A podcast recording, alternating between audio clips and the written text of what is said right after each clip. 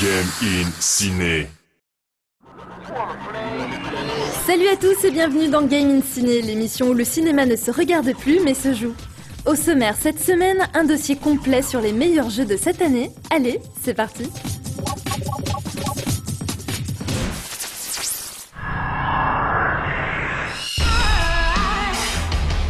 La QV 2013 était un cru de choix en ce qui concerne les jeux vidéo. Rarement nous avions eu l'occasion de voir autant d'excellents titres en un si court laps de temps. Il vous sera donc facile de trouver parmi notre sélection les jeux qui pourront vous occuper durant vos longues journées d'hiver. Il aura fallu une longue remise en question de la part de Crystal Dynamics, le studio en charge du développement de la licence Tomb Raider, pour remettre cette douce Lara Croft sur le devant de la scène. Fini les mensurations d'actrices de films pas très catholiques et place à une jeune adulte en quête d'aventure. Lara doit survivre sur une île à la suite du naufrage de son bateau.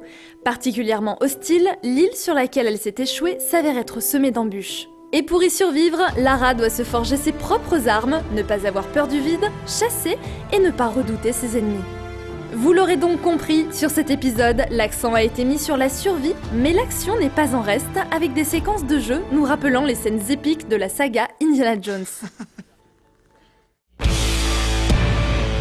Après une bonne baignade à Rapture, Irrational Games nous propose un bon bol d'air frais sur Columbia.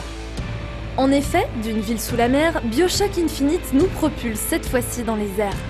Dans ce nouvel épisode, vous n'incarnez pas un jeune premier, mais le détective véreux Booker DeWitt. Afin d'éponger ses dettes, DeWitt doit se rendre à Columbia pour retrouver puis ramener à New York une jeune femme du nom d'Elizabeth. Ken Levine, le créateur du premier Bioshock et de System Shock 2, nous emmène sur une ville flottante de toute beauté. Mais Columbia, derrière son aspect paradisiaque, renferme de terribles secrets. Bioshock Infinite est une très belle réussite en termes de narration, qui plus est emballé dans un univers envoûtant.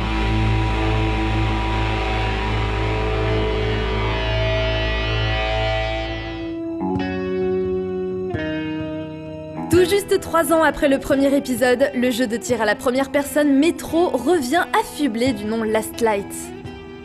Reprenons directement là où s'était arrêté le premier épisode, Metro Last Light compte les histoires d'Artium, le jeune soldat et protagoniste principal du précédent épisode. Une guerre entre les différentes factions des métros moscovites se prépare et Artyom fera tout son possible pour la désamorcer. Si Metro Last Light ne brille pas de mille feux par son gameplay, qui pêche quelque peu par la faute d'une intelligence artificielle faiblarde, il en est autrement en ce qui concerne l'ambiance.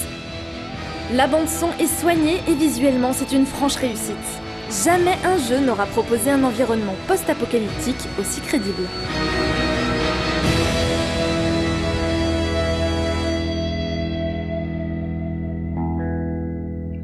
La fin du monde n'aura jamais été aussi belle.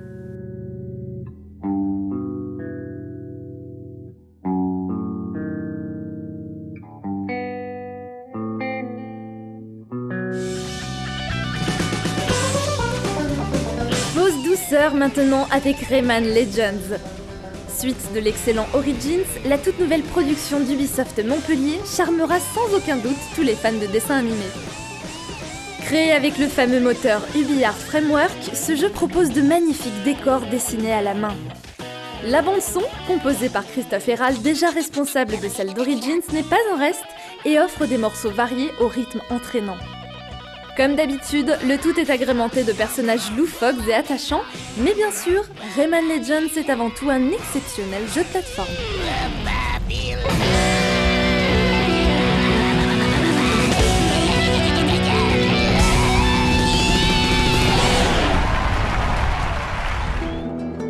Après trois épisodes d'Uncharted menés tambour battant, le studio Naughty Dog s'est attaqué à une nouvelle licence, The Last of Us. Là, point de bâtiments qui s'écroulent, de trains suspendus dans le vide ou de temples ancestraux se dérobant sous vos pieds. Mais l'histoire d'un duo, Joel et Ellie, traversant les États-Unis, tel le père et le fils du film The Road, tant The Last of Us fait penser à un road movie post-apocalyptique. Nos héros traversent donc une Amérique où la nature a repris ses droits comme on a pu le voir dans I Am Legend. Et comme dans le dit film, les contaminés se voient être progressivement défigurés sous l'effet d'un virus et pris d'une incontrôlable faim de chair fraîche. Mais tout comme dans les grands films de zombies, le danger vient aussi bien des monstres que des survivants. Beau, agréable à jouer et possédant un scénario qui ne vous laissera pas indemne, The Last of Us est un titre incontournable pour les fans du genre. Il n'y a pas que le cinéma qui adapte les comics, le jeu vidéo le fait aussi. Et en la matière, Telltale Games s'est imposé en maître de ce genre d'exercice après avoir réalisé The Walking Dead. Mais le jeu qui nous intéresse cette année n'est autre que l'adaptation de Fable The Wolf Among Us.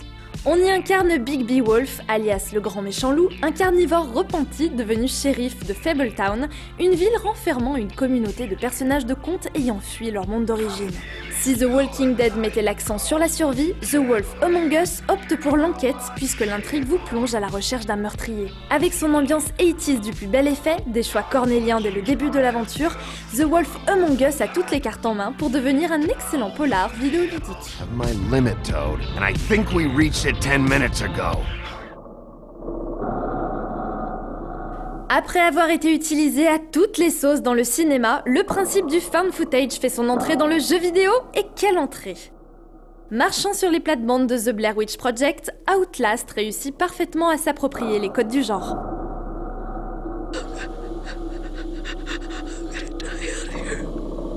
Miles Upshur, un journaliste d'investigation, se rend à l'asile Mount Massive après avoir appris qu'il s'y déroulait des expériences ne faisant preuve d'aucune éthique déontologique.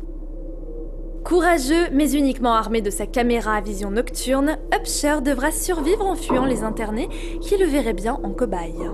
Empreint d'une ambiance malsaine à vous en retourner, Outlast est une expérience qui marque.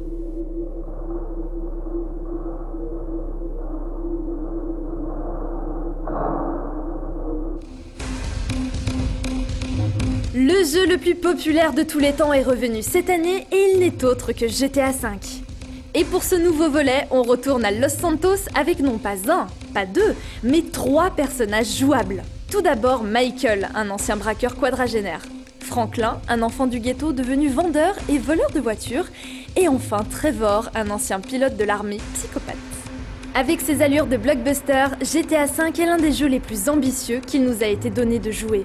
De plus, sa qualité d'écriture et de mise en scène bluffante est digne de grands cinéastes tels Michael Mann ou Scorsese. En faisant preuve d'un souci du détail extraordinaire, Rockstar prend de nombreuses longueurs d'avance sur ses concurrents.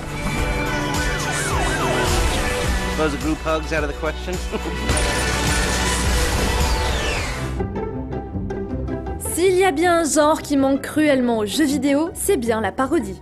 Et pour combler ce vide, on ne s'attendait pas à un titre aussi réussi. The Stanley Parable raconte l'histoire de Stanley, un employé de bureau qui passe ses journées à exécuter les consignes s'affichant sur son moniteur. Mais un beau jour, en plein travail, les consignes ont mystérieusement arrêté de s'y afficher. Le joueur se voit donc livré à lui-même, quoique pas totalement, puisque tout le long de l'aventure, le narrateur sera là pour vous guider. À vous donc de voir si vous voulez suivre les indications ou non, mais il faut savoir qu'il adaptera ses commentaires en fonction de ce que vous faites dans le jeu. The Stanley Parable vient donc pour se moquer et jouer avec les codes du jeu vidéo, comme ont pu le faire de nombreux réalisateurs avec le cinéma.